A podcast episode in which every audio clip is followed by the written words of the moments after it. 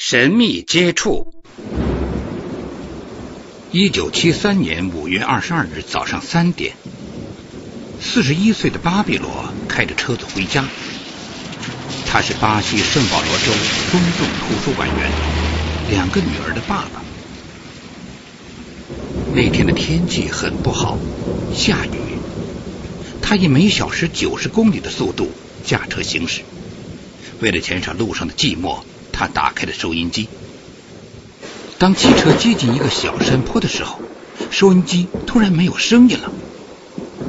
他开开关关的调试着收音机。就在同时，车子引擎的响声慢了下来。巴比罗立即换成了二档，想增加马力。就在这时，他突然看见车子里有一束明亮的圆形蓝光。直径大约有二十公分。这个奇怪的光慢慢的移动，掠过他的工具箱、座位、一个装有私人文件锁着的手提箱、车顶和他的双腿。当这光掠过工具箱上面时，巴比罗居然可以透过蓝光看到驾驶室隔开的引擎。他马上研究这个奇怪现象：为什么月光有这样奇怪的光学能力呢？他想起来了，车外正下着暴雨，而且天空乌云密布，哪有月亮？当他这样想的时候，突然发现有一道明亮的蓝光从他正要上去的山岗照向他。光源看来迅速的接近他，越来越明亮了。他以为是一辆货车正在迎面驶来，赶紧把车子开到路旁，开亮车灯，以免相撞。然而，这辆货车却不顾一切的继续向他接近。为防止意外，他急忙摘下眼镜，俯下车子里，双手抱住了头。他这样在车子里待了一会儿，发觉这辆货车并没有经过，就爬了起来。就在这时，他突然看见在车外十五米远的地方悬着一个离地面十米左右的物体。巴比罗认为这一定是一架要降落的直升飞机，他开始感到闷热和窒息。他想透一下气，于是开了车门，走出车外。但外面还是同样的闷热，令人窒息。他抬头往上看，听到一阵嗡嗡的声音。这个时候，巴比罗才恍然大悟，他看到的不是一架直升飞机，而是一个从来没有见过的奇怪的物体。这个物体看起来像是两面隆起的盘子，大约有七米半厚，十一米宽，表面呈灰黑色。巴比罗无法更详细的看清楚它。盘子的内部异常明亮，却看不到光源。巴比罗仍然感到闷热和窒息。他发现有一个透明的幕布慢慢的由右至左把物体包围了起来。当完全包住后，闷热和缺乏空气的感觉完全消失了。与此同时，他看见有一根管子从物体底部伸向地面。巴比突然意识到自己可能有危险，就惊慌失措的跑向树林里。他急急忙忙的奔跑着，足足跑了二十米。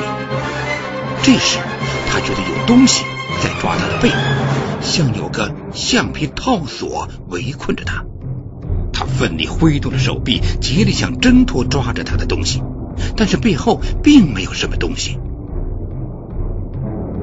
巴比罗转过身去，看到背后的车子，那个奇怪的物体还在，有一道蓝管子似的光柱从物体底部边缘射出来，直径大约有二十公分。当这道蓝光碰到他的车子时，怪事发生了，他能看到引擎、座椅和整个车子的内部。绞尽脑汁也无法理解所看到的现象。由于心情的极度紧张，他昏倒了。一个小时后，有两个年轻人驾车从那里经过，发现巴比罗脸朝下的趴在雨地里，他的车子开着前灯，右前门敞开着。想到可能是谋杀案，这两个年轻人赶到警察局，报告了他们的发现。警察到达现场，发觉巴比罗仍然无知觉的躺在雨里。他们发现一张巴西北部公路地图落在车前地上，在车内，巴比罗的手提箱被打开，里面的支票、照片、公文等散落在整个车内。巴比罗身上没有伤痕。警察把他翻转过来，巴比罗才逐渐的苏醒。当他镇静下来后，他将发生的事情告诉了警察，并确认地图、支票、公文和照片等本来是锁在手提箱里的，而钥匙一直在他的口袋里。没有任何东西被偷，他的车子也完整无损。当天下午，巴比罗在医院时感到背后、臀部轻声发痒。第二天。发痒地方皮肤开始出现不规则、无痛处的蓝紫色斑点，在臀部地方的斑点更大，而且更明显。不久，这些斑点变成黄色，很像淤伤。医学博士在进行了认真的检查之后，肯定巴比洛的心理状态和环境适应力都很正常。经过一系列的化验和分析，在斑点上找不到任何异物，脑电图也很正常。后来，这个催眠组织对巴比洛进行了催眠实验，让他在催眠状态下叙述发生的事情。实验的结果肯定了这个奇怪事件的真实性，但是到底是谁劫持了巴比洛？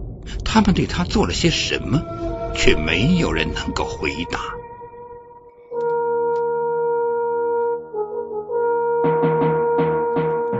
探索古代文明，寻找失去的世界，与外星人全接触，架起我们与先知的桥梁，打开神秘世界的大门，掀开世界神秘的面纱，筋骨奇观。